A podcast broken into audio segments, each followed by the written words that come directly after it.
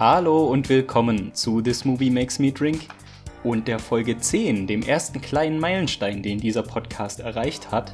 Und passend zu diesem Meilenstein präsentiert sich der Podcast in einem neuen Gewand.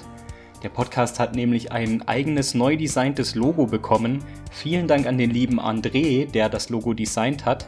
Besucht ihn auch gerne mal auf Instagram, das ist einfach Ultrandré, also ULTR-André.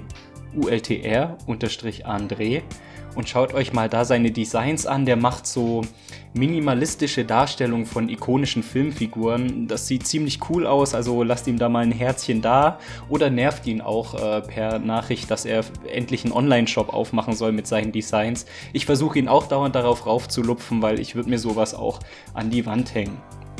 Dann kann ich schon anteasern, dass die heutige Folge noch eine kleine Songpremiere feiern wird von dem Song, den unser heutiger Gast mitgebracht hat. Deswegen würde ich sagen, ohne weitere Umschweife, ab in die Folge. Viel Spaß beim Anhören.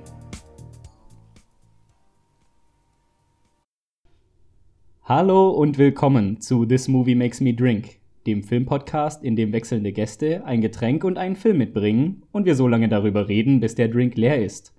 Heute an meiner Seite der liebe Martin. Hi, wie geht's dir? Hi, danke für die Einladung. Vielen Dank, mir geht's gut. Ja, sehr schön. Ja, gerne. Ähm, es war jetzt schon eine Weile her, seit ich die letzte Folge aufgenommen hatte. Und ich dachte, es wird unbedingt mal wieder Zeit für eine neue Folge. Und äh, als du dann Interesse signalisiert hast und äh, unbedingt über einen Film reden wolltest, da war ich doch schon richtig heiß. So. Ja, ich äh, freue mich total. Und äh, jetzt irgendwie auch mal ein anderes Format auszuprobieren. Das böse C-Wort, was keiner sagen darf, äh, zwingt uns ja dazu, das muss man vielleicht sagen, dass wir uns äh, nicht face-to-face -face sehen, sondern äh, du bist hier im YouTube drin sozusagen. genau, genau. ähm, genau, und wir sind live zugeschaltet sozusagen, wie äh, das der ein oder andere Fernsehsender in diesen Zeiten auch macht. Richtige Digital Natives, ja, auf jeden Fall. Genau. Bevor wir in den Film einsteigen, würde ich äh, erst noch einen ganz wichtigen Programmpunkt abhaken. Was trinken wir denn heute? Wir trinken einen Gin Tonic, ganz klassisch. Äh, ja, mit, genau, schön. mit, ich habe drei Scheiben Gurke drin. ich habe äh, tatsächlich äh, die Gurke weggelassen. Ich kann mich da nie überwinden. Das ist vollkommen okay. genau, aber ich dachte, der passt zum Film und ich trinke das total gerne. Deswegen, ähm, ja, heute ein Gin Tonic. Okay, dann zum Wohl. Lass Cheers. es dir schmecken und auf eine gute Besprechung. Ja. Genau, du hast heute nämlich einen deutschen, einen deutschsprachigen Film mitgebracht. Worüber reden wir denn heute? Genau, wir reden über die Mitte der Welt.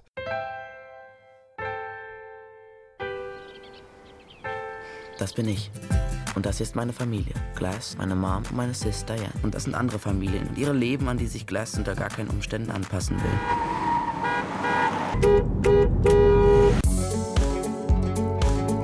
Hey Diane, was ist denn mit der los? Nix? Wir kriegen übrigens einen neuen in die Klasse. Selbst sein. Darf ich um Ihre Aufmerksamkeit bitten?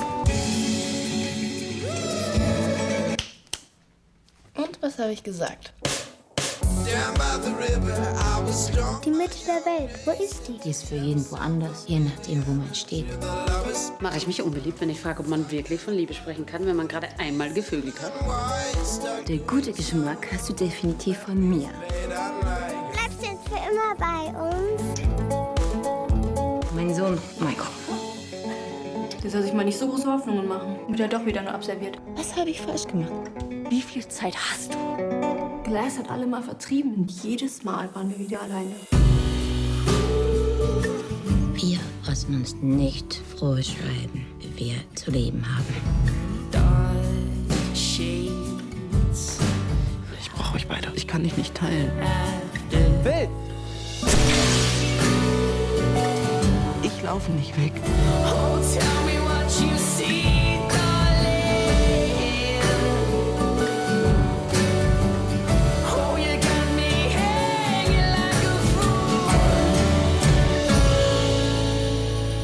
fragst jetzt schnell, was du wissen willst. Und ich werde antworten. Wie heißt unser Vater? Nächste Frage. Wo wohnt er? Oh toll, das fängt ja gut an. Ein deutscher Kinofilm aus 2016 von Jakob M. Erwer. der auf dem gleichnamigen Roman von Andreas Steinhöfel basiert. Genau, und ich glaube, das kann man vorweg schon so sagen. So habe ich dich ja auch kennengelernt. Du bist schon durchaus Fan auch und Verfechter des deutschen Films, oder? Kann man das so sagen? Ja, schon. Also es kommt immer ganz drauf an, wie es gemacht ist, aber ähm, ich finde es immer so ein bisschen schade, wenn der deutsche Film, ja, wird ja von vielen sehr verpönt und das finde ich immer schade, weil man auch dem, finde ich, eine Chance geben muss und ja, der das auch verdient hat und es da auch einfach tolle Filme gibt, äh, wie das hier einfach eines der besten Beispiele ist. Ja, voll. Ich. also ich muss auch ganz ehrlich zugeben, ich bin äh, einer aus dieser Verpöner-Ecke, der quasi den deutschen Film nur an irgendwelchen Schweighöfer- und Schweiger-Produktionen festmacht und dann die ganze Zeit meckert, äh, was natürlich total unfair ist. Deswegen finde ich es eigentlich schön, dass du da jetzt quasi wirklich was aus der Indie-Ecke sozusagen rausgeholt hast, um einfach mal, dass wir einfach auch mal abbilden können, was deutscher Film auch sein kann. So. Genau, nämlich kein Mainstream, weil ich glaube, der Film hier ist alles andere als was ich als Mainstream-Kino verstehen mhm. würde. Mhm. Auf jeden Fall. Dabei war der Roman ja eigentlich äh, sehr, sehr erfolgreich. Weiß, hast du den Roman gelesen? Äh, ja, ich habe den Film zuerst gesehen und danach den Roman gelesen. Ach, krass. Äh, und okay. auch verschlungen. Ja, also eigentlich die falsche Reihenfolge so im klassischen Sinne, aber ja, habe den Roman äh, danach gelesen und habe auch dann nochmal das Hörbuch gehört. Äh, ja, habe jetzt auch nochmal reingehört für den Podcast, damit wir, damit ich auf dem aktuellen Stand bin. ja, top vorbereitet. Aber das finde ich gut, dann ergänzen wir uns gut, weil ich habe den Roman nicht gelesen und falls ich irgendwie zum Beispiel Fragen hätte, die jetzt drüber über den Film rausgehen, beziehungsweise habe ich auch ganz viel in so Feedback und Besprechungen zu dem Film gelesen, dass die Leute absolut hin und weg waren von dem Roman. Lass uns doch mal ganz kurz äh, in aller Kürze über den Roman kurz reden. Wie, wie hat er sich denn lesen lassen so? Total schön, weil der das jetzt greife ich schon ein bisschen vorweg, aber der Film, der in Rückblenden erzählt ist, geht da eigentlich ziemlich sehr nach dem Roman. Also der Roman ist auch immer in diesen Rückblenden erzählt und deswegen lässt er sich total gut lesen, wenn man sich einfach in so viele verschiedene Stadien zurückversetzt fühlt und da ähm, sich, glaube ich, jeder irgendwo in irgendeiner Figur wiedererkennen kann. Das auf jeden Fall. Und das ist ja auch irgendwie also wir haben uns ja im Vorgespräch auch ein bisschen unterhalten, ein bisschen geschrieben. Wir sind ja auch beide große Fans so von diesem Coming-of-Age-Genre.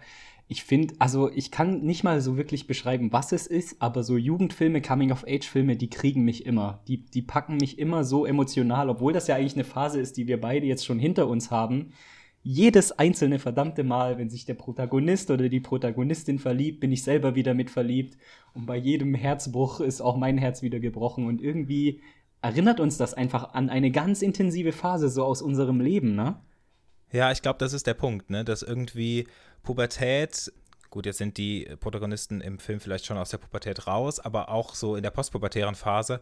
Und ich glaube, dass man da einfach eine ganz spezielle Bindung zu hat, weil ja, das einfach eine total intensive Zeit ist und vielleicht auch eine, die man ähm, ja so nur einmal erlebt und vielleicht deswegen. Aber mir geht es genauso wie dir, da bin ich auch immer gecatcht von, mhm. Und trotzdem halt gleichzeitig auch, äh, genau, man hat die quasi nur einmal und danach kommt noch ganz, ganz viel Leben. Aber ich glaube, wir werden uns für immer an unsere Teenagerjahre zurückerinnern können. Wir werden uns immer an unsere erste Liebe zurückerinnern können. Wir werden uns für immer an irgendwelche Lehrer zurückerinnern können, die uns genervt haben. Und also alles, was man da halt so erfährt, genau. ist halt unfassbar ja. prägend fürs weitere Leben. Deswegen finde ich das so faszinierend irgendwie. Ja, aber das ist ja, also das kriegt das Buch und das kriegt, finde ich, auch der Film hin, äh, das irgendwie auf eine ganz schöne Art und Weise einzufangen. Also das Buch ist natürlich noch mal deutlich umfangreicher als der Film, der, glaube ich, ich weiß gar nicht, wie lange er geht. Ich habe es mir nicht. Der Film sind knapp zwei Stunden. Äh, knapp zwei 115 Stunden, ja. Minuten, ja. Genau, das Buch hat so, oh, lass mich nicht lügen, ich glaube so um die 400 Seiten. Mhm. Da kann man natürlich um einiges mehr erzählen. Ja, ja. Darüber hinaus, wie gesagt, ich habe es vorher schon angesprochen, sehr erfolgreich. Also er war damals, als er rausgekommen ist, 1998, das habe ich nachgeschaut, nominiert für den Jugendliteraturpreis für den Deutschen und ist inzwischen auch in acht Sprachen weltweit äh, äh, übersetzt worden. Also wirklich von ja. Russland bis rüber in die USA äh, wurde der Film schon, äh, der, das Buch schon übersetzt und äh, verkauft. Also das war wirklich ein, ähm, ja, so ein Erfolgsstück, was dem Autor da gelungen ist, ne? Ja, total. Er hat ja 2000 den äh, Preis der Jury der jungen Leser bekommen, äh, was auch irgendwie nochmal, finde ich, ein Statement ist, weil wenn ein Jugendroman auch dann den Preis von jungen Lesern bekommt, mhm. ist er ja wohl vielleicht auch gelungen. Ja, und von jungen Lesern können wir ja jetzt mal überleiten zu jungen Zuschauerinnen und Zuschauern zum Film, zu der Verfilmung Die Mitte der Welt. Du hast schon gesagt, von Jakob, Jakob M. Erwa. Ähm, kennst du sonst was aus seiner Filmografie? Weil der ist ja schon auch auf den Coming-of-Age-Film spezialisiert, kann man das so sagen? Ich glaube schon, also ich kenne nicht so viel von ihm. Ich weiß, ist ein österreichischer Filmregisseur so. Und ich glaube, die einzigen Filme, die man kennen könnte, wäre sein Abschlussfilm Heile Welt äh, aus 2007 der auch äh, mehrfach ausgezeichnet war. Mhm. Und ich glaube, das war auch so der Durchbruch. Den habe ich selber aber nicht gesehen. Mhm. Ähm, ich weiß, er dreht gerade für äh, einen Film, der um Transsexualität geht. Also im Prinzip in eine ähnliche, ja, eine ähnliche Richtung würde ich jetzt nicht sagen, aber äh, irgendwie doch alles so eine Wolke. Äh, da kenne ich Leute, die beim Casting waren, aber nee, ja, weiß ich über den auch nicht. Okay, ja, ich muss nämlich zugeben, ich habe seine Filme auch nicht gesehen, aber wenn man eben genau seine Filme äh, liest, die er bis jetzt halt gedreht hat, also Langspielfilme Heile Welt, dann Homesick von 2015 und äh, dann Die Mitte der Welt von 2016, das sind alles Coming-of-Age-Filme. Also ja, genau. Äh, er, Evra scheint sich sehr, äh, Erwa, Entschuldigung, scheint sich äh, sehr gerne an der Jugend abzuarbeiten oder scheint da noch Verarbeitungspotenzial zu haben, sozusagen. Ja, ich habe ein äh, Interview gesehen, jetzt in der Vorbereitung auch heute äh, Mittag nochmal, mhm. mit ihm auch über den Film äh, Die Mitte der Welt, wo er auch sagt, das ist irgendwie, der hat den Roman mit 20 gelesen und acht Jahre lang versucht, an die Rechte zu kommen, mhm. bis dann, äh, da war er aber noch Filmstudent, bis dann Andreas Steinhöfel irgendwann gesagt hat, nach acht Jahren, ja, du kannst, äh, kannst die Rechte haben und äh, wir gucken mal, was dabei rauskommt. Und dann hat er ich glaube, auch noch mal sechs Jahre am Drehbuch gearbeitet. Also einfach ne, ein, ein, super langer Werdegang. Ähm, mhm. Und ich glaube, wenn ein, ein Film so lange begleitet und auch eine Thematik, dann kommen da vielleicht auch noch weitere Filme in eben diesem Thema. Viel, viel Herzblut auf jeden Fall schon in der Vorbereitung reingeflossen, ne? So. Ja, total. Ja. Okay, dann lass uns doch in den Film springen. Hast du Bock? Mega, ja, gerne. Okay, okay. Ähm, ja, fangen wir einfach mal an. Also wir sind ähm, in einem Ort, der, glaube ich, gar nicht mehr weiter äh, benannt wird oder definiert wird. Es ist einfach so ein typisches Kaff, sage ich jetzt einfach mal, oder kleines Städtchen. Genau. Und unsere Hauptfigur ist der 17-jährige Phil, der da mit seiner alleinerziehenden Mutter und mit seiner Schwester Glass lebt. Ja, beschreib Schwester uns Diane, Mutter Glass. Aber, ah, Entschuldigung, ja. genau, Mutter Glass, Schwester Diane. Siehst du schon was durcheinander gebracht. Ich weiß, möchtest du uns mal den Film ein bisschen beschreiben, dass wir so wissen, was das für einer ist? Ja, ich kann es versuchen. Also äh, es geht um Phil, der aus einem Sommercamp zurück nach Hause kommt und da ist aber irgendwie ja was im Argen oder nicht mehr so, wie es vor drei Wochen war, als er halt von zu Hause weg ist.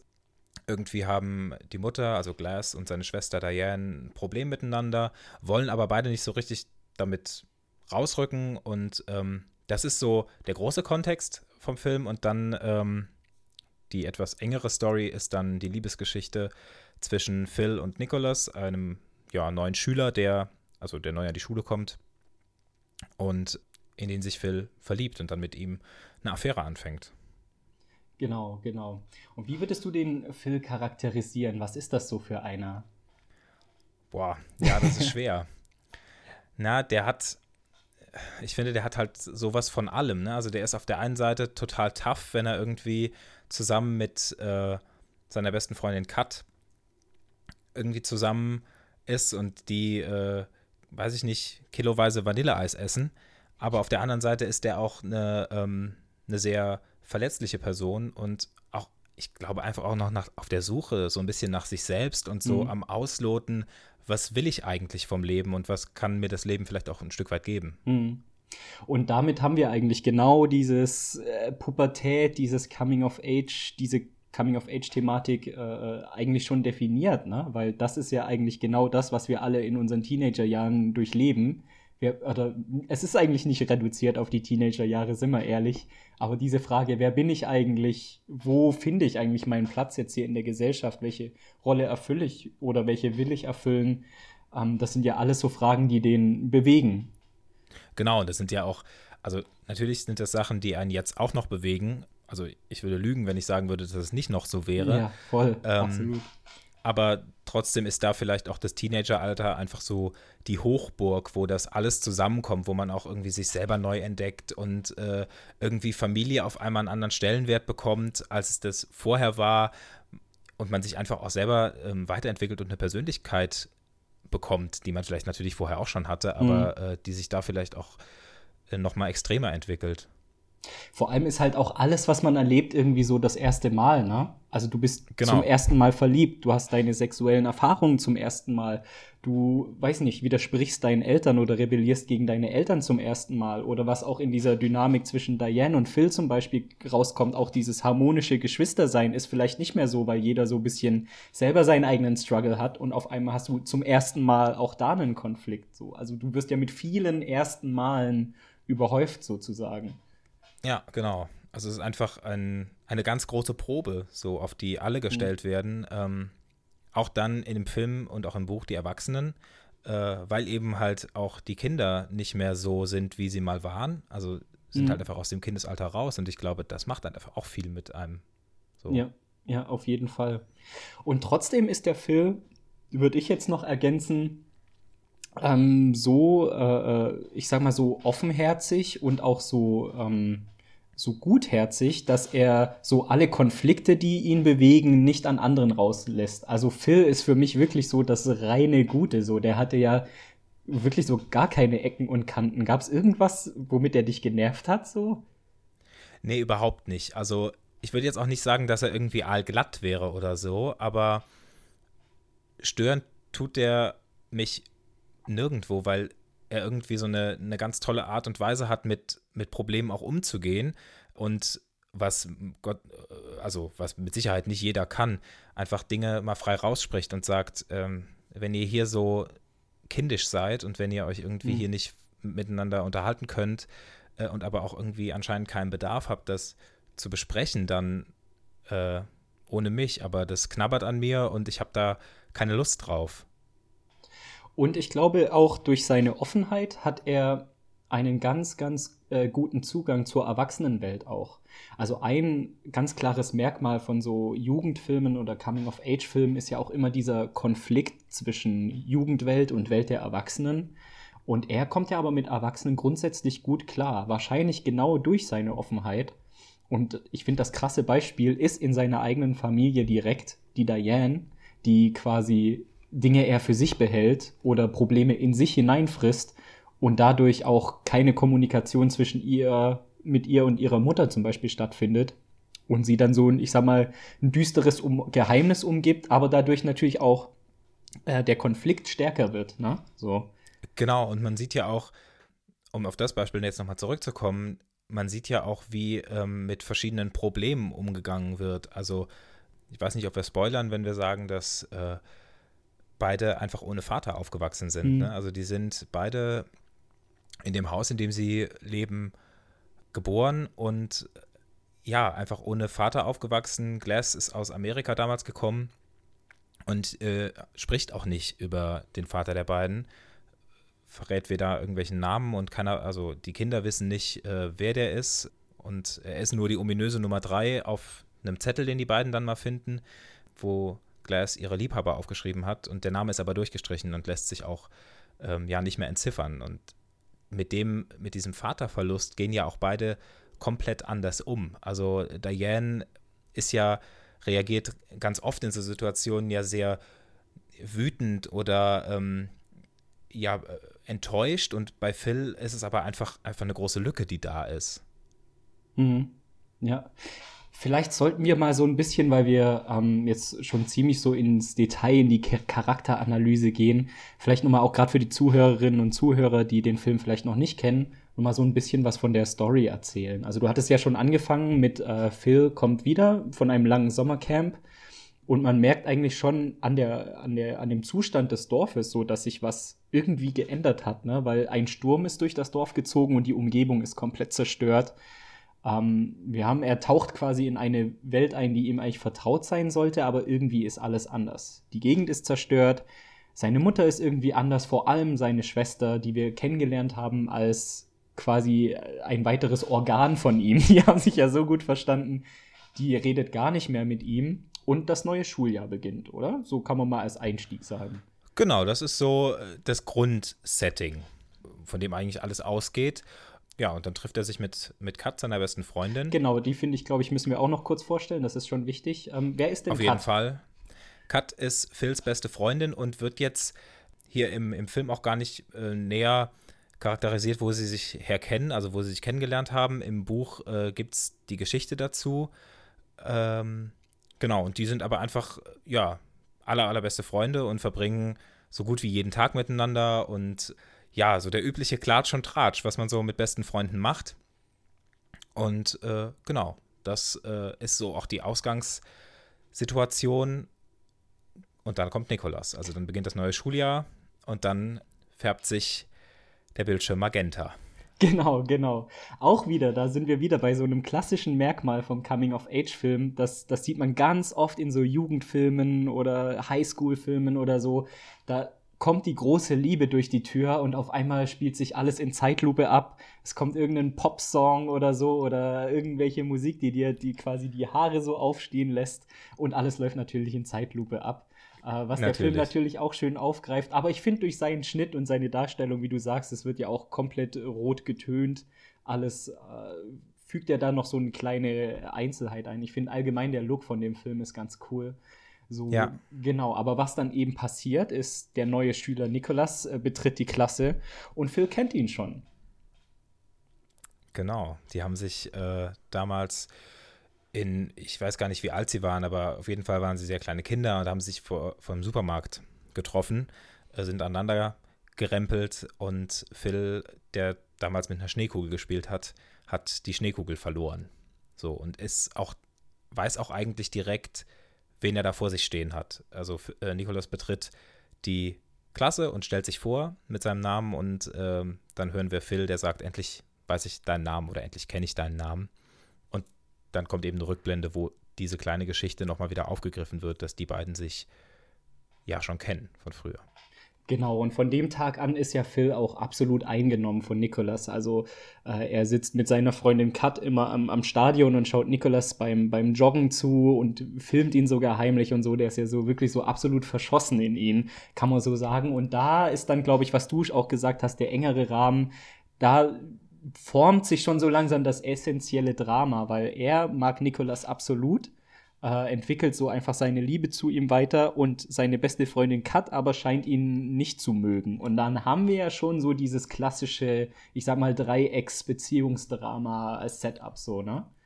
Genau, darauf basiert ja dann auch alles. Und das äh, wird, geht dann immer weiter. Also äh, Phil beobachtet Nikolas eigentlich, ja, man könnte fast sagen, jeden Tag, wie er irgendwie nach dem Sportunterricht da sitzt. Und irgendwann treffen sich die beiden dann im Supermarkt, laufen sich zufällig über den Weg und äh, Nikolas spricht Phil an und sagt ihm, er hätte ihn vermisst, weil er eben an genau dem einen Tag nicht da war. Und dann verabreden sie sich für den nächsten Tag, dass Phil eben wieder auf ihn wartet. Und ja, dann fängt es eigentlich an, so richtig spannend zu werden. Genau, genau. Ab da fängt es an zu knistern. Ähm, ich glaube, da machen wir erstmal so ein bisschen Pause. Und für diejenigen, die den Film noch nicht gekannt haben, vielleicht ist das jetzt schon mal so, so Teaser genug. Aber ich möchte natürlich äh, voll natürlich auch rein, so ein bisschen in, in diese Analyse von Liebe, von Darstellung der Jugend und so weiter. Ähm, vielleicht mal so als Frage an dich. Ich habe mich da jetzt mal so ein bisschen dazu belesen. Was würdest du denn so aus dem Bauch heraus sagen? Ist Jugendfilm oder Coming-of-Age-Film, würde das man so als eigenes Genre bezeichnen? So wie den Western oder der Film Noir oder der Krimi?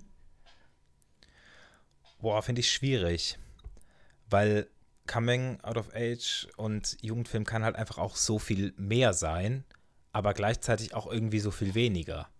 Also das ist so breit gefächert, ich würde es, glaube ich, nicht, würde ich nicht sagen, nee. Hm. Ich glaube, ähm, aber das ist halt auch wieder Auslegungssache, weil es, ähm, ja, weil es einfach so, so viel sein kann, so vielseitig, so facettenreich, aber halt auch ganz plump. Gibt Hm, ja auch hm. sehr plumpe Beispiele, äh, unabhängig davon, ob die gut oder schlecht sind. das äh, sei mal dahingestellt, liegt auch immer im Auge des Betrachters. Aber äh, ja, ich glaube, durch diese ähm, Vielseitigkeit ist das schwierig zu sagen.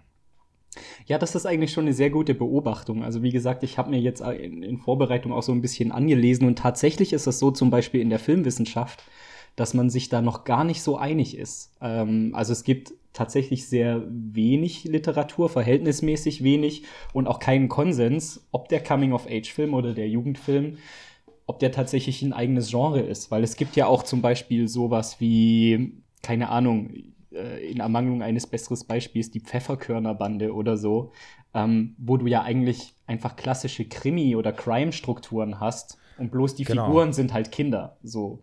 Das ist ja dann eigentlich nur ein Crime-Film mit kindlichen Figuren. Das würde man ja nicht automatisch als Jugendfilm bezeichnen. So. Richtig, ich glaube, hier Schloss Einstein oder so würde ich auch darunter zählen, zum Beispiel.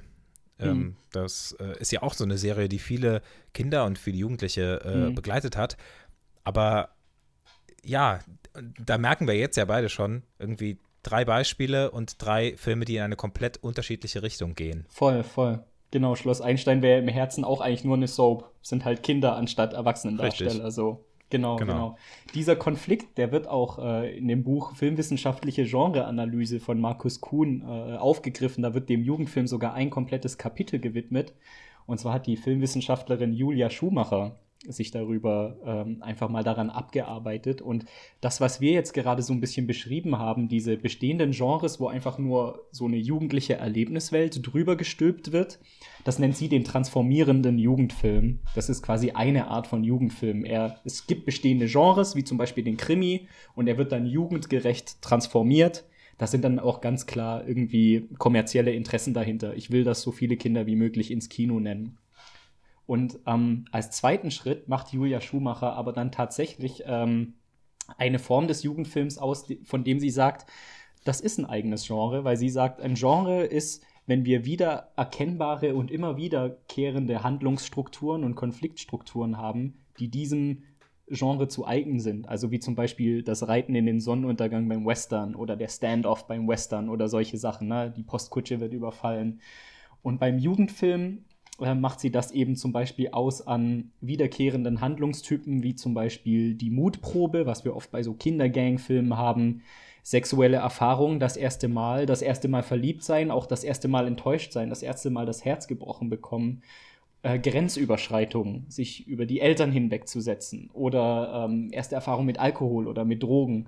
Ähm, sowas sind ganz klare äh, Items, die quasi den Jugendfilm und den genuinen Jugendfilm, wie sie ihn nennt, dann wiedererkennen lassen. Wiederkehrende Handlungsorte, die auch ganz typisch für diese Art von Film sind. Also das Elternhaus, die Schule und aber auch einen eigenen Rückzugsort, wo ich ab bin von allen anderen. Und ja. auch wiederkehrende Stereotypen, wie den Sportler, die Streberin, vielleicht das hässliche Entlein, was wir zum Beispiel dann in nicht noch einen Teenie-Film haben, die einfach nur ihre Brille abziehen muss und auf einmal ist sie eine wunderschöne Frau und sowas.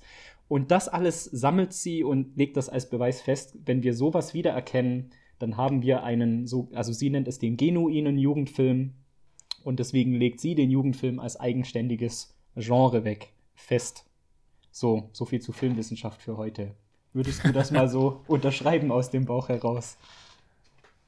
Ja, das hört sich äh, eigentlich ganz plausibel an, aber ich weiß nicht, ob man da weitergehen müsste. Ist Jugendfilm ein Film, der für Jugendliche gemacht ist? Ist Nächste Jugendfilm Frage. ein Film, der mit Jugendlichen gemacht ist? Oder muss er beides sein? Hm. Ich, ja, also ich glaube, es ist, hat eine Berechtigung, dass sich da die äh, Geister streiten hm, und hm. ähm, man sich da noch nicht einig ist, weil es einfach ja so viele ja, auch Perspektiven und Blickwinkel gibt, von denen man das betrachten muss. Auf jeden Fall. Gerade äh, die, die, die Zuschauer sind auch eigentlich so ein wichtiges Thema bei der Debatte, weil wir sind jetzt beide aus dem Jugendalter raus, aber trotzdem berühren uns Jugendfilme noch sehr. Also, wenn ich auch an sowas denke, wie zum Beispiel Boyhood von Richard Linklater, das ist ja auch ein Film, wo es wirklich darum geht, also das ist ganz klar ein erwachsenes Zielpublikum auch, weil es halt darum geht, auch zu reflektieren, wie bin ich so durchs Leben gespült worden und warum bin ich der, der ich jetzt bin welche Ereignisse haben mich zu dem gemacht. Und also ich finde das wichtig auch, dass ähm, Jugendfilme äh, auch erwachsenes Publikum erreichen. Und wenn wir dann solche Themen eben abge äh, äh, behandelt haben, wie jetzt hier zum Beispiel die Homosexualität in dem Film Die Mitte der Welt, da können auch ganz, ganz viele Erwachsene noch was rausziehen. Absolut. Und es hat ja auch ein Stück weit so einen gewissen Nostalgiefaktor, ne? Wenn man, man mhm. schwelgt so auch ein bisschen in alten Zeiten und äh, findet sich einfach auch vielleicht in der ein oder anderen Figur oder auch nur in einer Situation oder in einem Gespräch wieder und wird einfach an, an Dinge erinnert, die man halt selber auch schon durchgemacht hat. Und ich glaube, das macht halt auch aus, dass man das so gut nachvollziehen kann. Also das unterscheidet, glaube ich, einen Coming-out-of-Age-Film von einem, dem klassischen Tatort, weil mhm. Die meisten Leute wahrscheinlich noch nicht im Verhörsaal gesessen haben und in so einer Situation waren, aber jeder war schon mal das erste Mal verliebt. Ja. Obwohl mit dem coolen Kommissar, der immer die Ansagen macht, da kann ich mich schon sehr gut identifizieren. Ja, gut. Das können wir alle, oder? Ja, nee, aber du hast völlig recht. Das war auch das, was ich ganz am Anfang meinte mit jedes Mal, wenn die Figur im Jugendfilm verliebt ist, bin ich selber mitverliebt. Das, äh, da kann man sich einfach drin reinversetzen. Es ist einfach so. Geschwisterdynamiken, Elterndynamiken, Liebesdynamiken, das ist ja alles mit drin. So. Genau, und es ist auch, glaube ich, ein bisschen egal, äh, ob das äh, eine heterosexuelle Beziehung ist oder jetzt hier in dem Film eine homosexuelle Liebschaft. Man fühlt einfach trotzdem mit dem Protagonisten oder mit den Protagonisten mit und versucht irgendwie alle Seiten so auszuloten und ähm, ja, ich glaube, das ist auch ein, ein, Grund, warum der Film so gut ankam und auch so viele Preise abgeräumt hat. Mhm genau dieses, was du gerade angesprochen hast, dass es völlig egal ist, ob hetero oder homosexuell, finde ich in dem Film krass. Also ich finde, die Gesellschaft, die dieser Film zeichnet, ist fast schon wie so ein Schlaraffenland, kann man das so sagen, weil es ist ja, also die Sexualität von Phil und auch die Sexualität eigentlich von jeder Figur in dem ganzen Film ist ja niemals irgendwie ein Thema. Ja, das ist äh, was, was ich dem Film sehr hoch anrechne und auch dem Buch, dass dass es eigentlich egal ist, was man mag und ähm, wie man eingestellt ist und dass das alles so hingenommen wird. Also es wird zu keinem Zeitpunkt irgendwie thematisiert, ob Homosexualität, Heterosexualität, Transsexualität ähm, oder was auch immer, ob das irgendwie verwerflich ist oder so. Also das wird überhaupt nicht thematisiert. Es gibt eigentlich keine Pro und Contra. Argumente dafür oder dagegen. Also man kann beides total nachvollziehen und es ist egal und es wird nicht verurteilt. Und das finde ich so schön, dass einfach jeder der sein kann, für den er sich hält. Mhm. Es gibt, glaube ich, eine einzige Szene, wo äh, nur so ein Konflikt vielleicht sich so ein bisschen andeutet, aber gleich wieder gelegt wird, als die Mutter Glass einen neuen Freund nach Hause bringt und wo Phil ihn dann fragt, ich hoffe, es ist für dich okay, dass ich gay bin oder irgendwie so wo du so erst so einen kleinen Anflug hast, aber ist absolut gar kein Problem. Ne? Also genau, also er fragt ihn, äh, Michael ist das, glaube ich, den, der, der fragt ihn, es ist äh, irgendwie, Glass hat mir erzählt, du hast einen neuen Freund und mhm. Phil fragt, fragt ihn dann, ob er damit ein Problem hat und das wird aber auch gar nicht großartig weiter thematisiert, weil er, er sagt einfach nur, nee, alles gut und das Gespräch geht ganz normal weiter. Also mhm. das ist einfach so, ja, du bist halt so und das ist vollkommen okay für mich. Mhm. Das war auch, also als erstes habe ich mir das irgendwie so als, als, als Negativpunkt äh, fast schon aufgeschrieben, weil ich dachte, hä, aber so ist das doch nicht. Also, das ist echt wie so, wie so ein Schlaraffenland, der hat ja gar keine Probleme und so. Das ist ja gar nicht so die Lebensrealität. Und auch wie offen die sich teilweise unterhalten, auch äh, Jugendliche mit Erwachsenen, er mit seinen Nachbarinnen zum Beispiel und so. Ich dachte so immer so, Alter, was ist denn das? Das ist doch gar nicht so, ne? Aber bis ich mal irgendwann gecheckt habe, okay, der zeichnet da halt so eine Art alternative Realität und jetzt lass dich doch einfach mal darauf ein, so. Dann ist quasi so dieser Negativpunkt so für mich weggefallen. Genau, es ist schon auch so ein bisschen äh, Traumvorstellung und so ein bisschen rosa Wolke. Mhm. Aber ähm, ja, ich glaube einfach, dass das dem Film gut tut, dass das eben nicht bewertet wird und man sich komplett auf diese, auf die Geschichte und auf die Konflikte, die es da sonst noch gibt, und da gibt es eine ganze Menge, ähm, dass man sich darauf einlassen kann. Mhm. Mhm. Und ich, ich glaube auch, ich weiß nicht, ob Phil tatsächlich die Beziehung zu allen Erwachsenen so gut pflegen kann, wie die zu ähm, na, jetzt komme ich nicht auf die Namen. Von den beiden Nachbarinnen? Ja, Theresa und ähm, Theresa und äh, äh, Pascal. Theresa und Pascal, Pascal, genau, ja. Genau. da muss man dazu sagen, das thematisiert der Film auch nicht, aber Theresa hat Phil zur Welt gebracht. Die, ähm, Wie, hä, warte mal, war- was?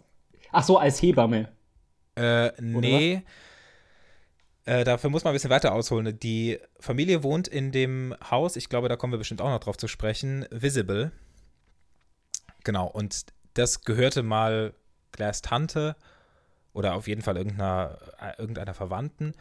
Und in der Nacht, an, in der sie ankam in, in Deutschland von Amerika, hat sie Phil und Diane zur Welt gebracht. Die Tante war tot und Theresa ist Anwältin. Die hat damals äh, dann diese Erbenverwaltung da von diesem Haus Ah, okay. wohl gemacht und hat in dieser Nacht dann die beiden zur Welt gebracht. Das ja, ist auch verständlich, warum das im Film nicht thematisiert wird, weil es einfach unwichtig ist. So, Ja, aber ja. das ist so der engere Kontext und vielleicht ist das auch der Grund, warum die beiden äh, sich so gut verstehen. Ja, okay, ja gut, aber deswegen meinte ich, sehr gut, dass du das Buch gelesen hast. Da haben wir immer so äh, bisschen extra Einblick sozusagen. Ja. Aber genau, du hast es schon so ein bisschen angedeutet. Äh, es schweben massenweise Konflikte im Raum im Laufe des Films und die würde ich gerne auch besprechen, weil da habe ich auch Redebedarf. Ähm, mach dir mal keine Sorge wegen Spoilern, das werde ich dann einfach im, in den Show Notes äh, ähm, markieren, sodass Ah ja, diejenigen, die perfekt. den Film nicht kennen, einfach drüber springen kann über den Part jetzt. Aber lass uns Easy. jetzt mal so ein bisschen äh, ans Fleisch gehen. Ja, gerne. Gut, also, ähm, womit fangen wir an? Es gibt Haufen Konflikte. ich glaube, wenn wir chronologisch anfangen würden, wäre der erste Konflikt oder das erste Problem, mit dem die beiden, also Phil und Diane, schon als Kind konfrontiert sind, dass Glass sich nicht auf einen Mann festlegen kann. Und dass- dass Glass im Prinzip zwischen den Männern hin und her schwankt und immer wenn ihr was ja, gegen den Strich kommt, dass sie dann die Männer versetzt und wegschickt. Und wie es ähm, im Dorf halt so ist, jeder kennt jeden, jeder tuschelt über jeden. Und wenn da halt eine Frau im Dorf ist, die immer mal wieder einen neuen Mann hat, dann wird da natürlich drüber geredet. Ne? Also Glass ist ja auch so Absolut. ziemlich eine Mutter, die zu ihrem Lebensstil steht und äh, sich mit dem ganzen Dorf anlegt, was den Kindern auch ein bisschen unangenehm ist. Zumindest damals im Kindesalter noch. Ja, genau. Also ich weiß nicht, ob das jetzt im, im jugendlichen Alter noch so ist. Ich glaube, die haben sich damit abgefunden und finden das auch ein Stück weit ganz gut, vielleicht sogar. Aber klar, als Kindern äh, war denen das natürlich peinlich.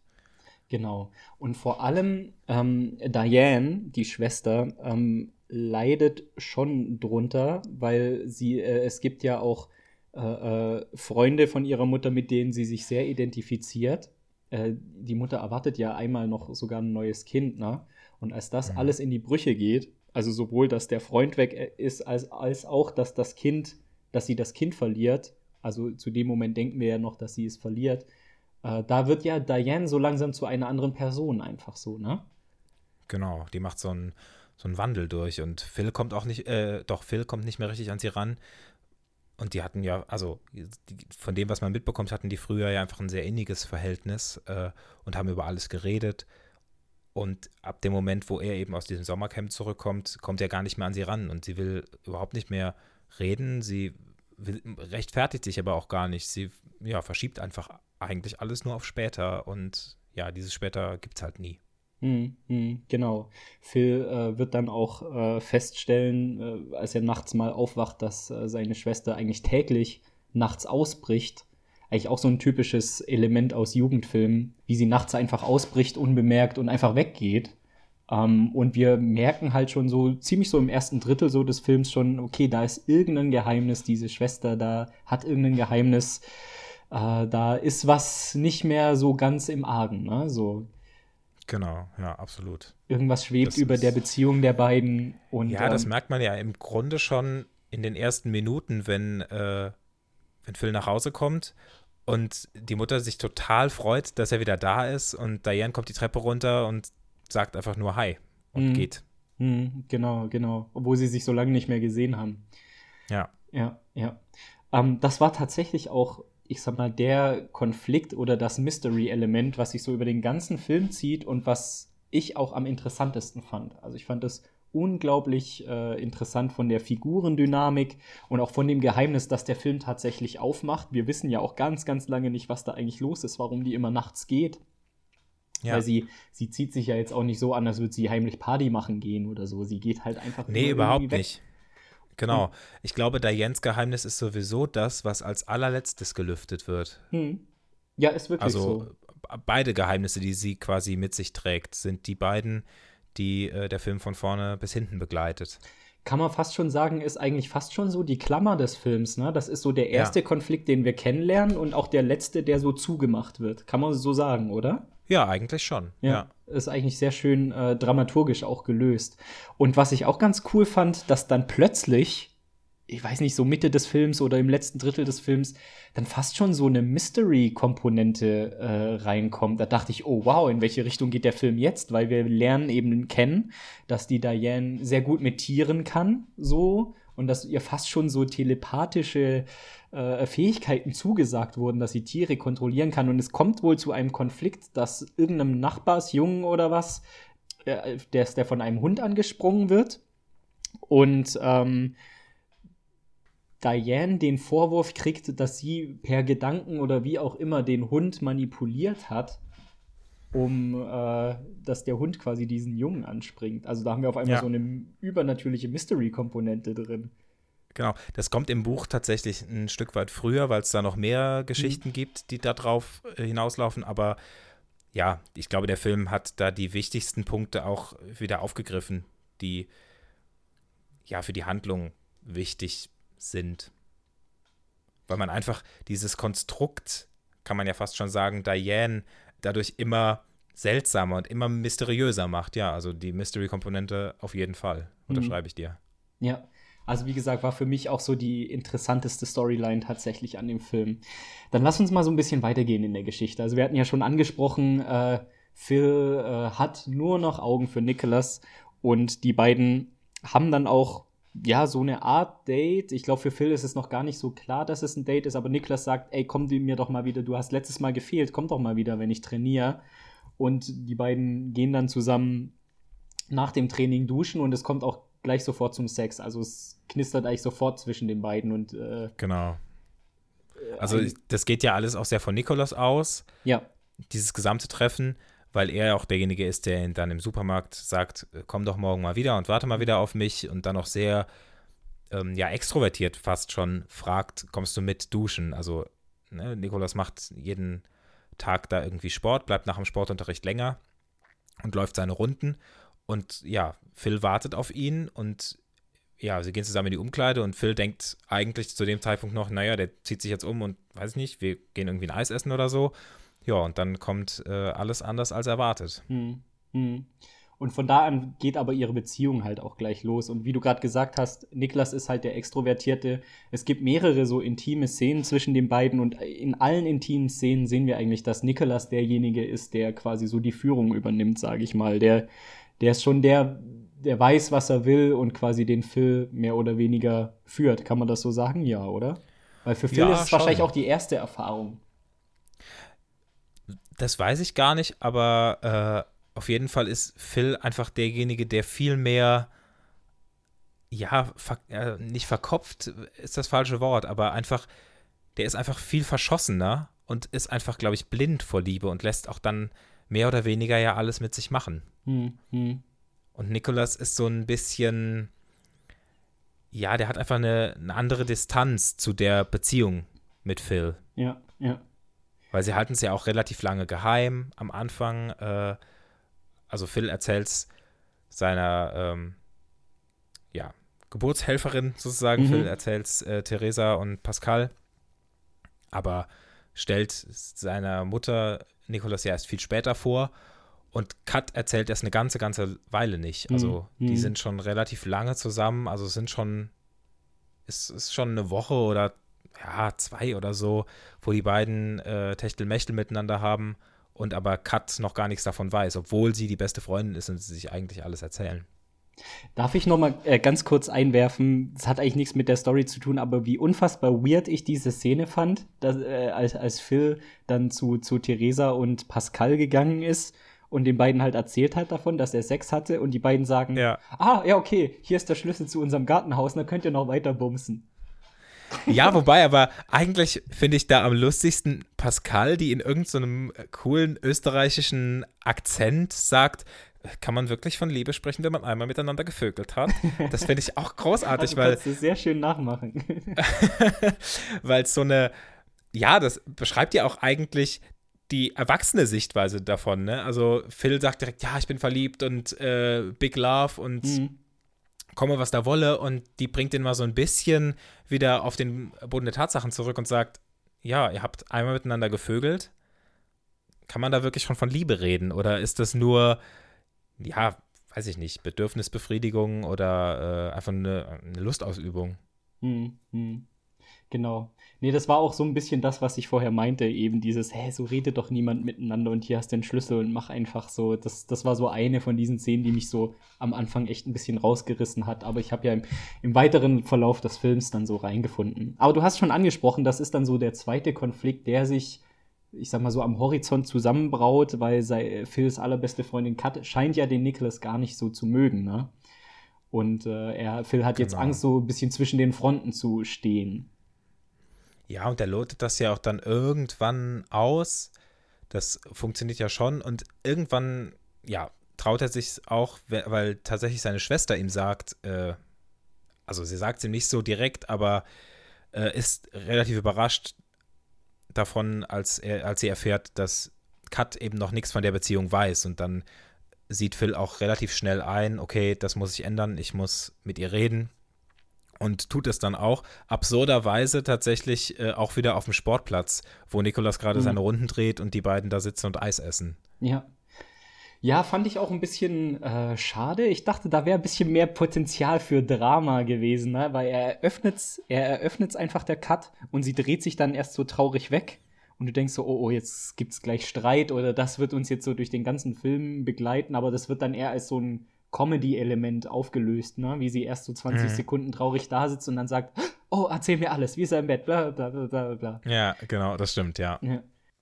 Ich glaube, da, das hätte auch noch mehr Potenzial gehabt. Mhm. Also würde ich dir recht geben. Ich weiß nicht, ob man sich das Drama dann für den Schluss sparen wollte. Hm.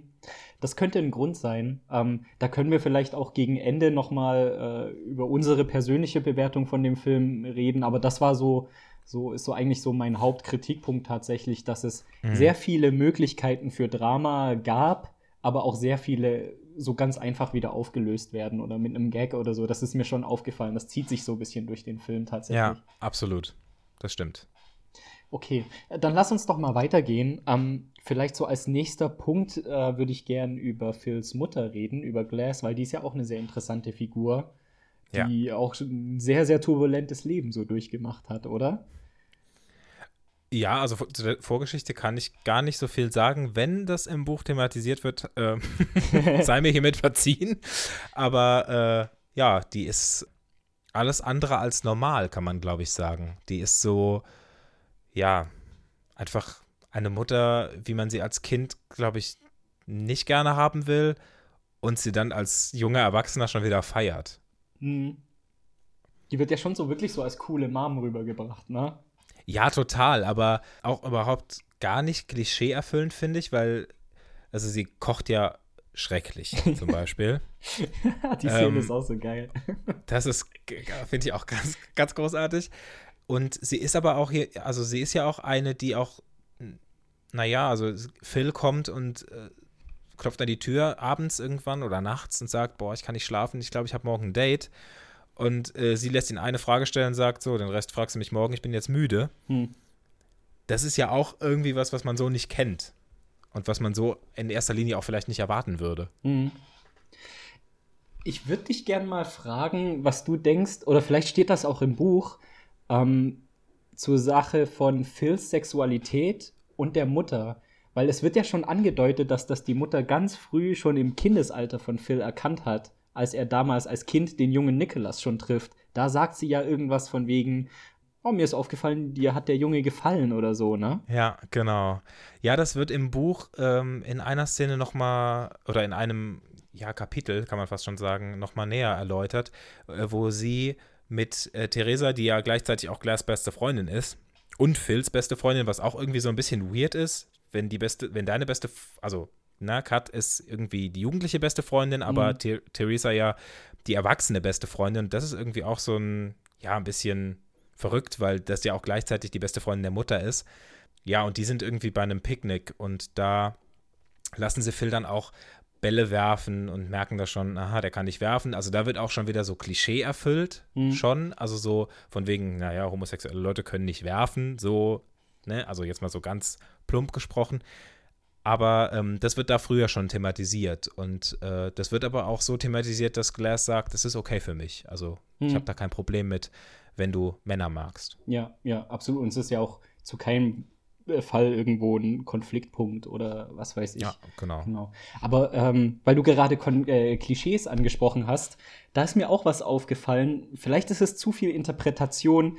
Äh, ich begebe mich jetzt ein bisschen auf dünnes Eis, weil ich da nicht so viel Ahnung habe. Aber ist es ist dir aufgefallen, dass die, die Vaterfiguren, die äh, Glass eben erfindet oder als in Geschichten verpackt für ihre Kinder, wer denn der Vater sein sollte, dass das alles auch so, ich sag mal so Klischeefiguren sind, die in der homosexuellen Community auch gerne so sexuell aufgeladen werden. Also zum Beispiel der Matrose oder der Cowboy oder so. Ich weiß, vielleicht ist es, gehe ich jetzt da zu weit oder es ist zu Klischee von meiner Seite, in dem Fall Entschuldigung, aber ich muss zum Beispiel an, an den Coming of äh, Coming Out Film von Kenneth Anger denken, wo der Seemann eine ganz zentrale Rolle spielt. So. Ja. Soweit habe ich tatsächlich äh, gar nicht gedacht. Das äh, ist super spannend. Ähm, ja, könnte auf jeden Fall, könnte auf jeden Fall sein. Also das stimmt. Sie sagt, äh, genau, äh, für die Leute, die den Film noch nicht kennen, immer wenn nach dem Vater gefragt wird, ja, ein Cowboy auf einer Ranch oder ein Seefahrer oder ja, erzählt oder erfindet da einfach so Geschichten. Äh, stimmt, ja. Mhm. Nee, soweit habe ich gar nicht gedacht, aber würde ich dir auch zustimmen. Ja, das ist, also es war halt für mich so eine Interpretationsebene, wo ich mir so gedacht habe, dass quasi der Vater in seiner Abwesenheit doch irgendwie bei Phil ist, quasi. Und Mhm. wenn es nur quasi durch sexuelle Stereotypen ist, ist ein bisschen schwierig, aber das war so eine Art Interpretation, die ich mir hingebogen habe, ja.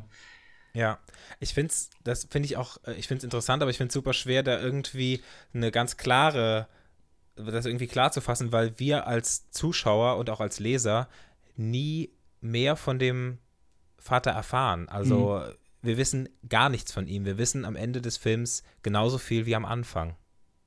Ja, ja. Und das ist auch gut so. Ich musste so ein bisschen an, ähm, hast du Lost in Translation gesehen? Nee, mit Bill Murray und Scarlett Johansson. Da gibt es auch äh, so eine Szene, wo sie ihm noch mal so ein Wort in die Ohren flüstert. Und das ist was ganz Intimes und Berührendes zwischen den beiden. Aber als Zuschauerinnen oder Zuschauer werden wir das niemals erfahren. So. Daran musste ich denken. Ich hatte eh das Gefühl, dass in die Mitte der Welt schon so auch so ein paar Filmzitate mit versteckt sind. Also fängt ja schon Ja. mit dieser Schneeballkugel an, ne? Ja, auf jeden Fall. Also keine Frage, das ist mit Sicherheit drin, aber ähm, es ist irgendwie auf eine, ja, es ist eine sehr charmante Verneigung vor sehr vielen guten Filmen. Hm. Ja, ja, auf jeden Fall. Also das wollte ich auch nicht sagen, dass irgendwie geklaut wäre oder so. Das ist mehr so einfach Filme über Filme so ein Ding. Weißt du, so eine, wie du gesagt Ja. hast, so eine Verbeugung vor Genau. anderen Filmen. Auf jeden Fall. Ja. Ich würde gerne äh, noch Ja. auf das Haus zu sprechen kommen. Oh, Und ja, da hat mich interessant. interessiert, ja? was du dazu sagst, weil ähm, das ist jetzt im Film nicht so thematisiert, aber im, im Buch ist Visible eigentlich ja also eine riesengroße Villa mit, boah, ich weiß nicht, so an die 100 Zimmern tatsächlich. Ach, krass. Ja, das ist im Film ein bisschen kleiner gehalten. Immer noch ein großes Haus für so eine kleine Drei-Mann-Familie. Aber ähm, ja, das würde mich interessieren, was du dazu sagst. Ja, ähm, jetzt erwischst du mich ein bisschen auf dem falschen Fuß, weil über das Haus habe ich mir tatsächlich nicht so viel Gedanken gemacht, aber aus dem Stegreif ähm, habe ich immer versucht, das über diese Sturmmetapher zu fassen. Weil ähnlich Ja. wie die ganze äh, äh, Umgebung, der Wald, der das Dorf umgibt und so weiter, ist ja auch sowohl das Haus als auch der Garten äh, beschädigt. Und äh, das Haus ist ja per se, würde ich jetzt, also ist, ich ziehe mir jetzt quasi die Interpretation so ein bisschen aus der Nase, ist ja quasi ein Ort, wo du geborgen bist, wo du zu Hause bist und wo alles so seine Ordnung hast, wie du es so dein Leben lang gewohnt bist. Als Phil aber wieder nach Hause kommt, ist ja die Welt einfach wortwörtlich schief, genauso wie das Haus schief ist. Ne? Und Phil muss erstmal aufräumen, wie er es auch zusammen mit dem seinem neuen Schwiegerpapa macht, den Garten aufräumen, das Haus ausbessern und so weiter. Genauso Genau. wie er auch seine Beziehungen aufarbeitet, zum Beispiel mit seiner Schwester. Ja, total. Ich, ich finde aber auch so spannend, wie, wie das auch ausgestattet ist, weil es irgendwie alles so voll ist, aber auch so. Ja, also irgendwie hat dieses Haus so viele Facetten und fast einen eigenen, fast einen eigenen Charakter, finde ich, weil einfach so viele.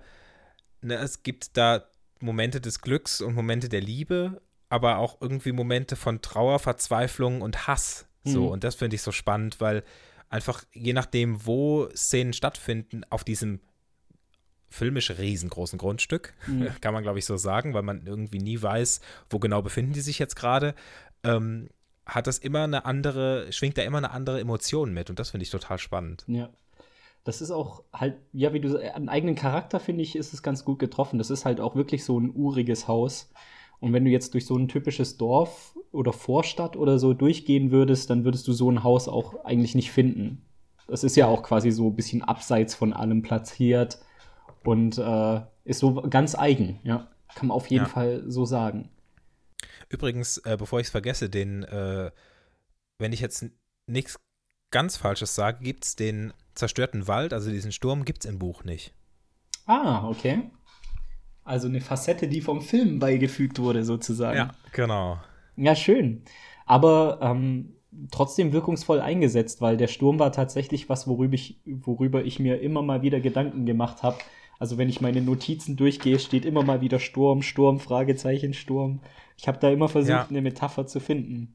Hat das gut eingesetzt. Ja, der und es ist ja auch, es ist ja auch immer irgendwie, wenn Phil in Probleme kommt, fährt er ja auch kurz danach mit dem Fahrrad meistens eben durch diesen zerstörten Mhm. Wald. Und ich finde es einfach so schön, dass diese, dass es so parallel gesetzt wurde, zerstörter Wald und zerstörte Welt. Mhm. Das finde ich äh, einfach noch sehr spannend. Genau, genau. Und in der zerstörten Welt muss man seine Mitte finden, um zu seinem Glück zu finden. Ne? Dann wären wir beim Filmtitel sozusagen. Genau. Okay. Ähm, ja, dann lass uns doch mal so, jetzt sind wir schon sehr weit fortgeschritten, aber wieso nicht? Lass uns doch mal so zum letzten Drittel des Filmes kommen, wo dann so die Fäden Ja. zusammenlaufen. Also ich glaube, der wichtigste Punkt oder der erste, über den wir reden müssen, ist dann tatsächlich das Beziehungsdrama. Ja, zwischen- absolut. Ist, glaube ich, die erste, erste dramaturgische Klammer, die wieder geschlossen wird. Genau, genau. Und ähm, ich weiß nicht, wie war es für dich, weil für mich kam das echt so ein bisschen aus dem Nichts. Also ich habe schon gedacht, dass mit dem Niklas, äh, dass der, dass der nicht so ganz der, der reine, liebevolle Typ ist. Der wird ja auch so ein bisschen so geframed von anderen Charakteren im Film. Aber dass dann plötzlich Mhm. so, dass der plötzlich den Phil so betrügt, das kam dann doch so aus dem Nichts, ne? So unangekündigt. Ja, schon. Also jedenfalls so, dass wir es als Zuschauer mitbekommen, ne? weil die Kamera, auch wenn Nikolas mit Sicherheit einer der, ähm, der Hauptfiguren ist, die Kamera ist eigentlich ständig nur bei Mhm. Phil. Und ich, man kriegt einfach sehr viel von Nikolas auch nicht mit. Vieles bleibt geheim. Seine Familie lernen wir gar nicht kennen, Mhm. weil sein Vater angeblich oft auf Geschäftsreisen ist und seine Mutter, weiß nicht, sagt er, glaube ich, hauptberuflich Prosecco mit ihren Freundinnen trinkt. Ähm, aber den lernen wir nie kennen und äh, das kommt total plötzlich, da gebe ich dir absolut recht, aber vielleicht ist das auch cool, weil man auch selber so enttäuscht ist auf Mhm. einmal, weil diese Beziehung bis dahin wirklich total gut geklappt hat und sie irgendwie so, ja, man, man freut sich einfach mit denen, dass die so glücklich Mhm. sind und Nikolas, das ist auch dann noch eine, eine, so eine kleine weitere Geschichte, der sammelt einfach ein, einzelne Gegenstände und als er, also als Phil das rausbekommt, äh, beschließt er ihm so eine Vitrine zu bauen und äh, setzt da auch sehr viel Arbeit rein, diese, diese Vitrine zu, zu zimmern. Und äh, ja, fährt dann zu Phil um oder will zu Phil fahren, um, äh, um zu Nicholas, Entschuldigung. Phil will zu Nicholas fahren, um ihm die Vitrine zu überreichen und ja, sieht dann, dass Nicholas ähm, mit Cat schläft. Genau. Und ja, dann zerbricht, dann zerbricht die Welt und kurz danach die Vitrine auf einem Gartenpfosten oder so. Genau, genau. Und das kommt einfach unvermittelt, weil wir sehen zwar, wie die drei dann so wirklich so Best Friends sind und viel miteinander unternehmen, aber in diesen Schnittsequenzen, sage ich mal, sehen wir ja nie so wirklich, dass Nicholas Cat oder Cat Nicholas mal irgendwie so verstohlen anschaut oder dass die, dass es zwischen den beiden irgendwas ist. Das kommt schon so ein bisschen aus dem Nichts, ne? Aber das würde ja, ja. genau dem entsprechen, was du gerade sagst. Vielleicht genau, wenn du so krass verliebt bist. Wir erleben den Film eben aus der Perspektive von Phil. Und aus der Perspektive von Phil würde ich diese Szene dann tatsächlich auch interpretieren. Wenn du selber so krass verliebt bist, dann merkst du vielleicht auch gar nicht, dass da irgendwas in deiner Beziehung komplett anders läuft oder du willst es nicht sehen oder das ist einfach nicht Teil deiner Erfahrung sozusagen. Ja, genau, du hast einfach gar keinen Kopf dafür, mhm. weil du so beschäftigt bist mit Verliebtsein und fokussiert sein auf den Menschen, dass du einfach alles drumherum ja auch vergisst. Mhm. Ja. ja. Das ist, äh, und ich meine, die Kamera, wenn man jetzt kurz auf, die, auf den technischen Aspekt kommt, äh, das ist ja meistens, ist die Kamera auf Hand äh, geführt und vermittelt uns damit ja auch schon irgendwie den Eindruck, ah, wir gehen mit Film mit und wir sehen auch die filmische Welt und die innerdiegetische Welt so ein bisschen mit Phils Augen mhm. auch. Und ich glaube, dadurch trifft einen das auch noch mal härter, wenn man dann einfach auch nur so schemenhaft äh, also das ist nicht irgendwie großartig aufgelöst, wenn man sieht, wie äh, Kat und Nikolas miteinander schlafen, aber man sieht auch nur so, ja, fast schemenhaft nur durchs Fenster gefilmt, dass das eben passiert und dadurch ist man halt noch mehr geschockt. Mhm. Ja, ja, absolut. Und da der Handlungsstrang äh, wird damit auch relativ abrupt äh, geschlossen. Also klar, Phils Trauer ist dann schon noch ein Teil des Films, aber Phil schafft es eben auch, dann mit beiden Figuren sozusagen Schluss zu machen und sich äh, auf, auf äh, seine Familie zum Beispiel zu besinnen oder auf das, was er vom Leben will. Also ähm, er hat noch mal ein ganz kurzes Gespräch mit Niklas, ähm, wo man noch mal kurz denkt, okay, er wird rückfällig, aber er macht ja dann äh, Schluss zum Glück, sonst wäre ich sauer gewesen. Ja, ja das wäre, dann machst du, hätten, hätten sie den Film mit ja, kaputt gemacht, ja, voll, ich. voll. Und ähm, auch mit Kat spricht er ja auch kein einziges Wort mehr, ne? Das wird ja auch in dieser. Was auch ja. gut ist, was auch total gut ist, weil ich glaube, wenn da irgendwie noch mal was gekommen wäre und oder selbst wenn er sich nur rumgedreht hätte, also hm. da muss man ja dazu sagen, Kat spricht ihn am Ende noch mal an und selbst wenn er sich nur rumgedreht hätte oder irgendwie darauf eingegangen wäre, hätte man so ein ja so ein komisches Gefühl gehabt, aber er ist einfach geht einfach straight weiter und das ist irgendwie da gehört auch schon was dazu. Ja, ja, auf jeden Fall. Ich meine, wenn so krasse Emotionen involviert sind, ist es halt auch einfach nicht. Da ich glaube, da spricht jeder unserer Zuhörerinnen und Zuhörern auch aus Erfahrungen so, ist es halt auch nicht einfach, einfach jetzt einen Schlussstrich zu ziehen. Nee, da hängst du ja schon so sehr drin. Also es ist nie einfach irgendwie, genau, und auch bei zwei, gerade noch dann noch, auch noch zwei Leute, die man beide irgendwie gleich gern mhm. hat, ne? Einmal auf beziehungstechnischer Ebene und einmal auf freundschaftlicher Ebene. Brechen beide auf einmal ruckartig weg ja. Genau. Ist scheiße, kann man, glaube ich, so sagen. genau. Phil ähm, merkt also, was wirklich wichtig ist für ihn, für seine Mitte der Welt. Und das sind vor allem familiäre Beziehungen. Und deswegen kommt er seiner Schwester auch wieder näher. Und ich glaube, damit können wir jetzt auch so diesen Haupt-Mystery-Strang äh, auflösen, denke ich mal, ähm, gegen Ende ja. des Films. Äh, was findet Phil über seine Schwester raus? Ja, Phil findet raus, dass ähm, die, das Kind, das Glass damals verloren hat, äh, kein, ja, keine Fehlgeburt war oder jedenfalls keine natürliche Fehlgeburt, sondern dass äh, Diane da nachgeholfen hat mit äh, dem Gift der Belladonna, äh, mit dem sie der Mutter freundlicherweise einen Tee gekocht mhm. hat äh, und die daraufhin dann ihr, ihr Kind verloren hat, weil Diane einfach immer ja, gesagt hat, wenn Glass uns die Väter nimmt und uns nie irgendwie die Möglichkeit gibt, einen Vater in unser Leben zu lassen, dann nehme ich ihr auch das Kind. Also ein krasser Racheakt eigentlich, ne? Total. Also auch ein totaler, also ja, so, man kann das eigentlich, man ist total sprachlos. Mhm. Also mir ging es jedenfalls so, als ich das zum ersten Mal gesehen habe. Man war so sprachlos, weil man eigentlich eine von vornherein eine, eine relativ gut intakte Familie ja, trifft, die, die dann nach dem Urlaub zugegebenermaßen irgendwie so angeknackst ist, aber mit so einem mit so einem großen Plot-Twist rechnet man irgendwie nicht. Also man rechnet nicht damit, dass, weil auch gerade diese Fehlgeburt früher im Film schon thematisiert Mhm. wird. Also das, wir sehen das in einer Rückblende. Und wir denken ja zuerst, Aber- dass die Fehlgeburt das war, äh, was Diane verändert hat, ne? Dass sie so traurig war über das Genau. verlorene Kind. Richtig, richtig, genau. Und dann am Ende zu erfahren, äh, nee, nee, das ist alles irgendwie Dianes Schuld, in Anführungszeichen, äh, ist schon irgendwie auch, naja, auch ein krasser ja, Schicksalsschlag auch für die Familie. Mhm. Absolut, absolut.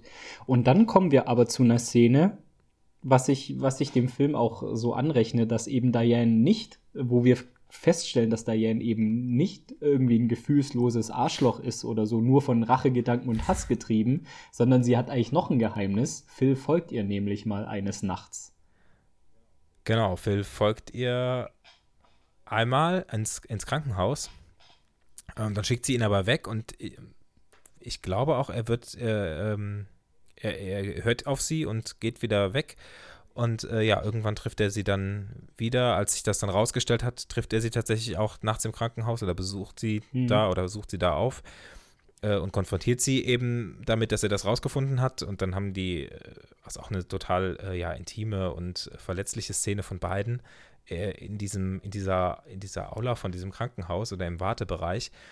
Und äh, ja, dann gesteht Diane Phil auch noch, dass sie ja einen Freund hat, der eben bei diesem großen Sturm ums Leben, äh, nicht, nicht ums Leben kam, aber äh, so, ja, ja, ins Koma gelegt werden musste, weil er irgendwie so viel Schaden davon getragen hat. Ich glaube, der ist von einem Ast getroffen worden oder Mhm. so. Und liegt seitdem im, im Wachkoma sozusagen. Und sie Genau, und sie besucht ihn jeden jede Tag, Nacht. Ja, oder jede Nacht, genau.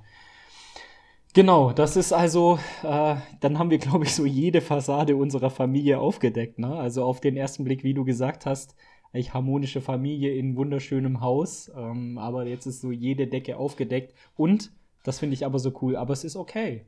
So, also Ja, aber was, was ja, ähm, wo wir ja als Zuschauer nicht ganz so befriedigt werden, wir rechnen ja wieder damit, dass Glas ihren Partner wieder abserviert. Mhm. Und das schafft sie aber nicht. Und das finde ich eigentlich auch ganz cool. Dass, äh, da gibt es diese Szene, wo sie ihn eigentlich wieder wegschicken will und er sagt dann aber, da musst du dich bei mir schon ein bisschen mehr anstrengen. Ja, stimmt. Ja, so klar, einfach wirst du mich nicht los. Und äh, auch wenn du jetzt hier die Töpfe hin und her schmeißt, so nach dem Mhm. Motto, ich bleib halt Ja. hier. Da kannst du auf mich einprügeln, aber ich liebe dich und ich bleib hier. Und das ist auch irgendwie ganz cool, weil dann irgendwie alle Wogen wieder geglättet sind. Genau, wir haben das dann auch in so einer schönen äh, Silvester-Szene, wo, wo Phil quasi wirklich dann von seinen Liebsten umgeben ist und wo wir auch quasi auf bildlicher Ebene sehen, das ist das, was er festgestellt äh, hat, ist für ihn die Mitte der Welt. Und um quasi von dem Ja. ganzen Scheiß und dem Stress wegzukommen und vielleicht sich selber auch ein Stück weit zu finden und auch mit der mini kleinen Hoffnung, seinen Vater doch noch zu finden, beschließt er, äh, in die USA zu reisen. Ich glaube, für wie lange steht gar nicht fest, ist, glaube ich, auch gar nicht wichtig für den Film. Ich glaube, drei Wochen Mhm. sagen sie im Film, aber das ist auch eigentlich ein bisschen Ja. egal. Selbst wenn es nur, weiß ich nicht, eine Ja. Woche wäre, es wäre egal. Auch übrigens ein, ein klassisches Element äh, für den Jugendfilm, einfach die Reise. Das quasi so, dass ja, Fernweh, ja, sie, total. Sich, sich quasi sich finden oder reifen auch anhand von einer Reise, also an, auch bildlich anhand von einer Reise dargestellt wird. Also wenn man zum Beispiel an Mhm. Chick denkt von Fatih Akin oder Ja, Stand total. by Me, diese Stephen King-Verfilmung, wo die einfach nur die Bahngleisen entlanglaufen, die Kids und solche Sachen. Also die Reise ist auch in Coming-of-Age-Filmen immer ein ständiges Element und wird auch hier wieder aufgegriffen. Ja. ja. Ja, ähm, und dann sind wir eigentlich schon bei der Schlussszene, ne? Ähm, alle treffen sich am Dann, Bahnhof genau. an. Ich weiß nicht, willst du sie noch mal ein bisschen beschreiben für unsere Zuhörerinnen und Zuhörer? Kann ich gerne machen. Ähm, Phil beschließt halt in die USA zu gehen und dann ist irgendwann der Tag gekommen. Ich, das ist auch, glaube ich, relativ ja, schnell nach diesem Silvesterabend. Und ja, die Familie fährt ihn zum Bahnhof und alle sind dabei. Also Theresa, Pascal, Diane, Glass und äh, Michael oder Michael. Genau, und verabschieden Phil am Zug. Also ich gehe mal davon aus, dass er jetzt irgendwo ja, zum Flughafen fährt oder was Übrigens auch immer. der Ist aber wirklich- älteste Oldschool-Zug aller Zeiten. Ja, da war ich auch, da bin ich auch ein bisschen enttäuscht, ehrlich gesagt, weil das ist so ein Das war bisschen. nur noch Kitsch. Ach, wir brauchen mal noch einen schönen Zug im Bild. Äh, organisiert uns mal bitte was. So, das finde ich ein bisschen schade. aber weil solche Züge einfach auch 2016 nicht mehr gefahren sind. aber äh, genau. Ja, die verabschieden sich dann da und äh, ganz zum Schluss flüstert Glas äh, Phil dann doch noch den Namen des Vaters ins Ohr. Und Phil steigt ein und der Film endet quasi mit der Ausreise aus dem Kaff in die große Welt. Genau, genau. Äh, Phil hat quasi seinen Frieden gefunden mit der aktuellen Situation. Er hat seine Mitte der Welt gefunden, die er schon als Kind sucht und äh, ist jetzt als gereif, gereifter und entschlossener Mann sozusagen geht er so den nächsten Lebensschritt, kann man so sagen. Ne? Eigentlich ein sehr schönes Ende. Ja. So. Total. Also auch irgendwie so, alle sind mit sich im Reinen, aber es steht nach wie vor dieser Konflikt oder diese Problematik. Äh, Nikolas und Kat steht ja weiterhin im Raum. Mhm. Also die ist ja, die ist ja irgendwie noch da, weil auch gerade in der Silvesternacht die Schneekugel, die Ja. Phil ganz am Ja. Anfang verloren hat, dann vor der Haustür auftaucht. Nikolas hat die da dann zur Silvester quasi hingestellt und geschenkt. Ja, ja. Obwohl er dieser Problematik ja schafft, zumindest fürs erste Mal zu entfliehen, indem er einfach wortwörtlich den Kontinent wechselt. Ne? ja, so. Ja, total. Aber die Frage ist halt, wie, wie geht es danach Mhm. weiter? Ne? Es gibt ja tatsächlich eine Fortsetzung zu dem Buch zumindest, ne? Habe ich gelesen. Ist das so? Ja, äh, ich habe Ah, okay, das weiß ich, hab gar vorher nicht. mal im Moment, äh, ich habe Wikipedia noch offen, da kann ich ganz kurz nachschauen, dass nämlich der Roman noch eine Fortsetzung hat. Äh, oh Gott, hoffentlich bin ich. Genau, Fortsetzung Defender, Geschichten aus der Mitte der Welt. Aber wenn ich da vielleicht was aus der Zusammenfassung oder so Interessantes finde, dann kann ich das ja noch in die Show Notes äh, setzen.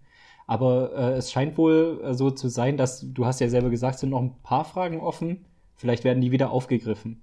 Oder es wird von seinem USA-Roadtrip erzählt oder so. Kann ja auch sein. Auch das ist eine Möglichkeit, ja. Ich meine, der, Also ich glaube, da gibt es einfach, da, ich glaube, aus dem Stoff hätte man auch ohne Probleme eine Serie machen können. Ich bin ein bisschen froh, dass man das nicht gemacht hat äh, und das Ganze so eingedampft hat, weil es auch einfach dem Ganzen sehr gut tut, weil man irgendwie durch diesen Rhythmus und durch diesen Drive, den das Ganze Mhm. hat, äh, da so ja, ein Stück weit auch mit reingezogen wird. Und ich weiß nicht, ob das in der Serie so funktioniert hätte. Hm, hm. Ja. Ja, cool, aber jetzt sind wir da so einmal durchgepäst, äh, durch den ganzen Film. Ja, einmal durch den ganzen Film. Wir haben noch keine Schauspieler genannt. Das ist vielleicht ja noch ganz doch, spannend. das müssen wir auch noch, auf jeden Fall. Fang du an. ähm, genau. Äh, Phil wird gespielt von Louis Hofmann, der, ähm, ja, ich glaube, den meisten wird er aus Dark bekannt sein, äh, hat aber auch ganz viele andere Filme gemacht. Und Nicholas wird gespielt von Yannick Schümann, auch kein Unbekannter im deutschen Fernsehen und auch, glaube ich, bei den Leuten, die das deutsche Fernsehen ein bisschen verachten, auch kein Unbekannter. Ich habe äh, sogar gesehen, dass er auch als Synchronsprecher arbeitet, also Yannick Schümann und äh, ja, Justus spricht, Jonas. Äh, Justus Jonas Genau. in den drei Fragezeichen Kids. sofort, ja, genau. äh, sofort in der Sympathie aufgestiegen. ja, absolut. Und äh, Kat würde ich auch gerne er erwähnen, weil die einfach dargestellt wird von Svenja Jung. Äh, und ich liebe Svenja Jung. Also ich kenne nur zwei Auftritte von ihr. Einmal dieser Star Wars Kurzfilm Darth Maul Apprentice, wo sie die junge Jedi-Schülerin ist. Padawan, Entschuldigung. Und äh, Fucking Berlin. Äh, kennst du den? Das ist auch ein sehr eindrücklicher Film so. Nee, ich glaube, den habe ich nicht gesehen. Ist aus dem Aber irgendwas ja, klingelt bei ist mir. aus dem gleichen Jahr tatsächlich wie äh, die Mitte der Welt von 2016. Und äh, es geht quasi um, ja, ganz grob gesagt, also ist der Titel wortwörtlich zu nehmen. Äh, Svenja Jung, die die Figur Sonja spielt, äh, fickt sich durch ganz Berlin. Auf der Suche nach sich selbst, auf einer eigenen Identität, aus ihrer Depression heraus, sowas. Ähm, Okay. Aber es ist, Krass. ja, äh, es ist ein krasses Drama so. Also sehr gut. Aber es ist doch schön, wenn man aus, diesem, aus dieser Podcast-Aufzeichnung auch rausgeht und dann eine Filmempfehlung hat und weiß, was Fall. man gucken kann. ich empfehlen. genau. Bevor ich zu deiner persönlichen Wertung komme, würde ich gerne meine ja. Äh, ja fast brandneue Kategorie einführen. Die gibt es erst seit drei Folgen, nämlich die Amazon-Bewertung. Das funktioniert so: Ich lese Kundenrezensionen von Amazon vor und du musst raten, wie viele mhm. Sterne äh, quasi dieser Rezensent gegeben hat. Okay. Ich habe für die Kategorie cool, leider ja. noch keinen Jingle oder sowas, deswegen musst du kurz einen kleinen Jingle irgendwie machen. Ich muss einen ja. Jingle machen. Ähm, das ist This Movie Makes Me Drink mit der Kategorie Amazon-Bewertungen. Genau. Und die erste Amazon-Bewertung Äh, kommt von, Das ist ja, ja, ja. kommt von, äh, von äh, Dream Fairy und äh, Dream Fairy hat die Überschrift einfach nur Nein. Also das ist vielleicht ein kleiner Hinweis, wie, viel, wie viele Sterne es ungefähr gibt. Dream Fairy schreibt, ich werde nicht die Handlung zusammenfassen und ich werde diesem Film keine fünf Sterne geben. Was sie jetzt in den nächsten Sätzen macht, ist übrigens die Handlung zusammenfassen. Der Film hat viele lustige sowie auch süße und besondere Momente, jedoch hat mich dieser Film nicht überzeugt. Ich habe den Film sogar abgebrochen und auf Wikipedia gelesen, wie das Ende ist. Ich finde die Umstände der beiden Männer und deren Gefühle unrealistisch und kann diese nicht nachvollziehen. Der Hauptcharakter Phil hat Niklas als kleiner Junge einmal gesehen. Dann zieht er wieder in die Nachbarschaft und sehen sich ungefähr dreimal und tauschen vielleicht, sagen wir mal, zwei Sätze aus. Wobei Phil Niklas die ganze Zeit immer beim Training zuschaut. Nach dem Training geht also Niklas in die Dusche und sieht sich gerade aus und auf einmal urplötzlich erscheint Phil. Und wie endet es? Genau, Sex unter der Dusche. Und dann geht der liebe Phil zu seiner besten Freundin, strahlt hier und da. Er ist ja so glücklich und erzählt ja, ich hatte gerade Sex. Perfekt. Und keine drei Sekunden später erzählt er ihr doch glatt, dass er sich in ihn verliebt hätte. Auf einmal die große Liebe. Hier habe ich dann den Film gestoppt und meinen Laptop ausgemacht. Ich verstehe es einfach nicht und finde es unrealistisch. Ich meine, man kann ja sagen, ich stehe auf ihn oder ich bin verliebt, aber die große Liebe. Pipapo. Das ist für mich einfach Gefasel und völliger Quatsch. Wenn ihr euch die ganze Rezession durchgelesen habt, danke dafür und tut mir leid für die, die nicht meiner Meinung sind und mein Denken nicht verstehen können. Ja, liebe Dream, irgendwas auch immer. ich kann der Deck leider gar nicht verstehen, weil wenn du den Film halt nach 25 Minuten abbrichst, ähm, dann verpasst du leider ganz, ganz viel. Ich gehe davon aus, dass du das hier nicht hören wirst, aber ähm, also ich vermute mal, ich weiß nicht, was wird das gewesen sein? Naja, zwei Sterne, weil der DVD-Player funktioniert hat wahrscheinlich. Sehr gut. Das war eine Zwei-Sterne-Wertung. Ich weiß nicht, ob das. Ach, krass. Ich weiß nicht, ob das überhaupt irgendeiner meiner Gäste mal die richtige Sternezahl geraten hat, aber das war schon mal sehr gut. Okay. Ich finde gut anzufangen mit, ich werde dem Film keine fünf Sterne geben, weil die Bewertung steht ja meistens über dem Ja, Text. ja. Das ist aber das nur nebenbei. Okay, hier haben wir eine weitere Res Rezension. Starker Film auf der Grundlage eines coolen Romans von Real Latin Lover. Und, und Ja. äh, Real Lat, ich habe die rausgesucht, weil es hört sich vielleicht so ein bisschen an, als hätte der das irgendwie auf Gras geschrieben oder so. Real Latin Lover schreibt, das ist echt eine gelungene Literaturverfilmung, die ich mir immer wieder anschaue. Die Schauspieler bringen die Story cool rüber. Yannick Schulmann feiere ich sowieso total, aber alle Rollen sind super besetzt. Anschauen.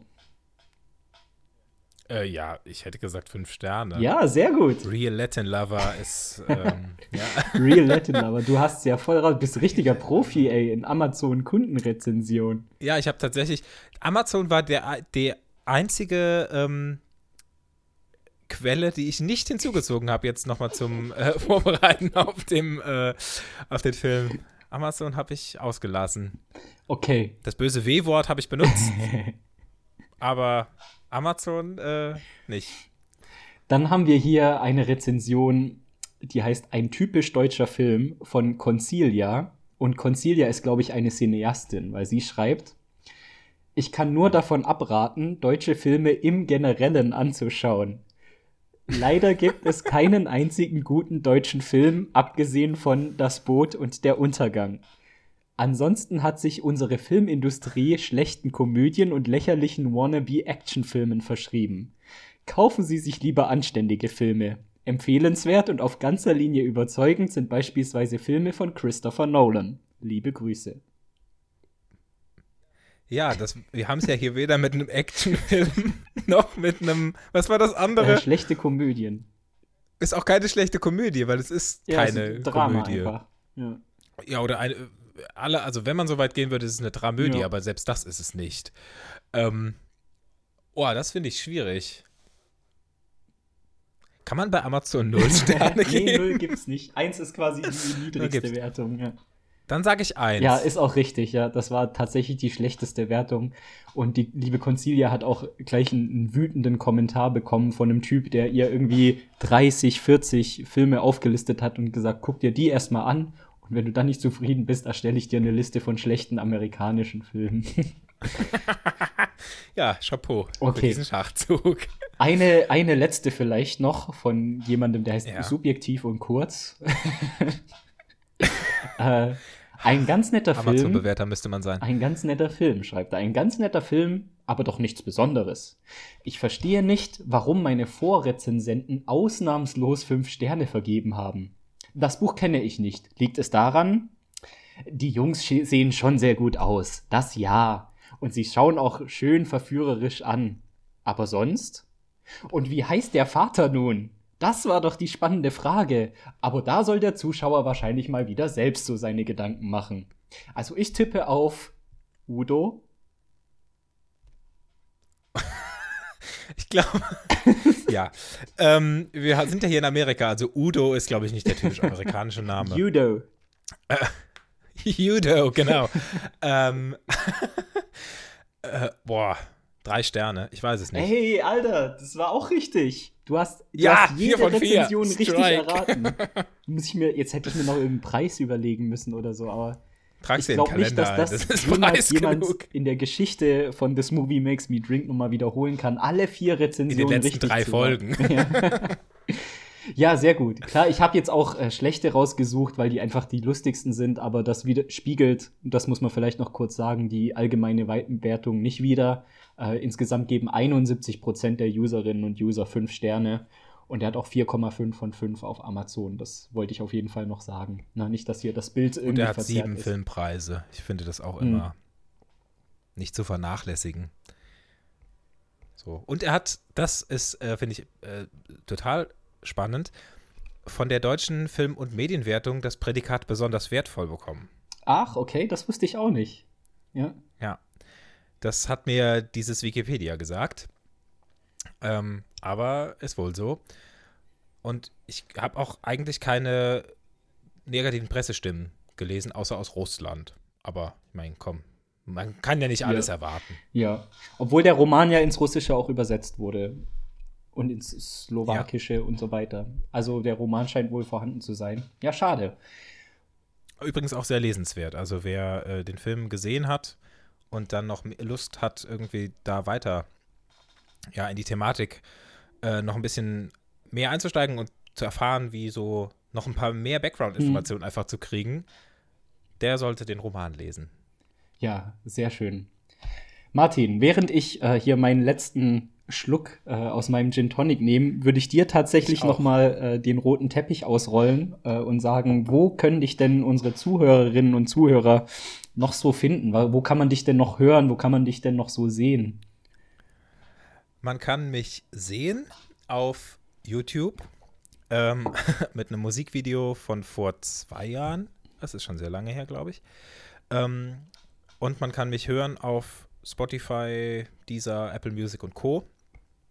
Ähm, da kam jetzt kürzlich auch eine neue Single von mir raus. Äh, genau. Und ja, mal hier und da sehen auf vielleicht der ein oder anderen Kleinkunstbühne.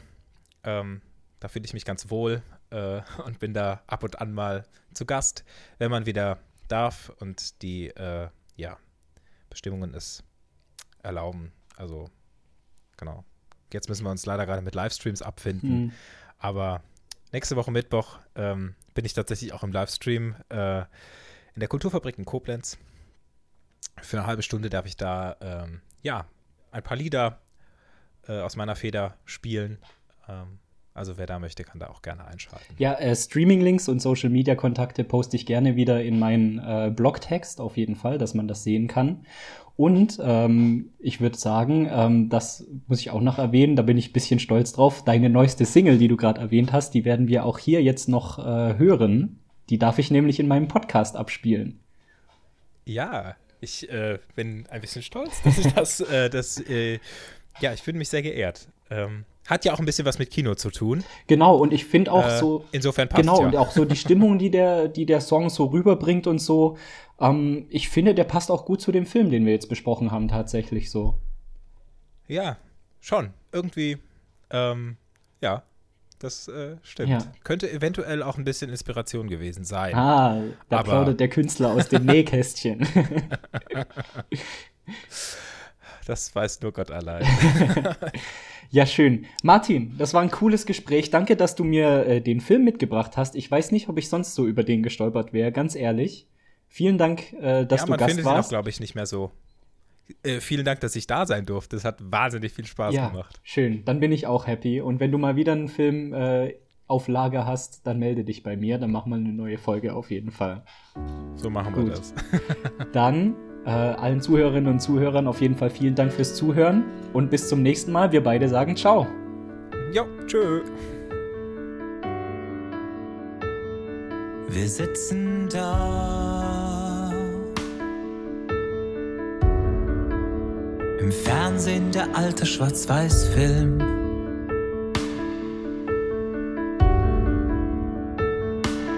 Gehrock und Hüte. Erzählen von einer anderen Welt.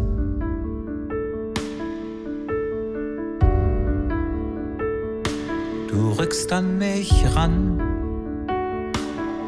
ziehst dir die Decke noch ein Stück höher.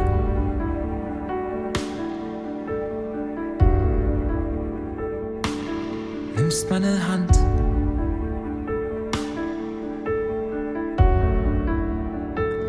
Dann siehst du mich an.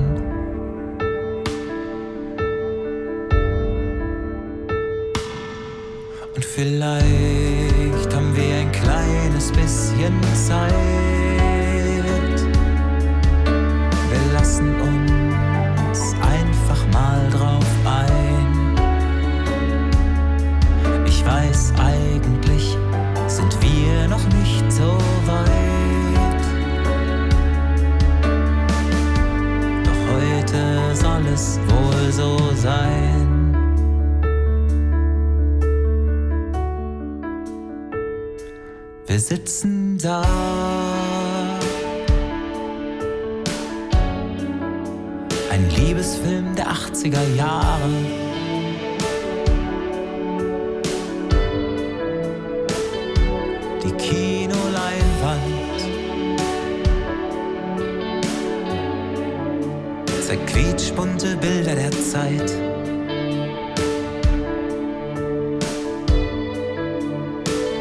Hier im dunklen Saal. Kann uns doch eigentlich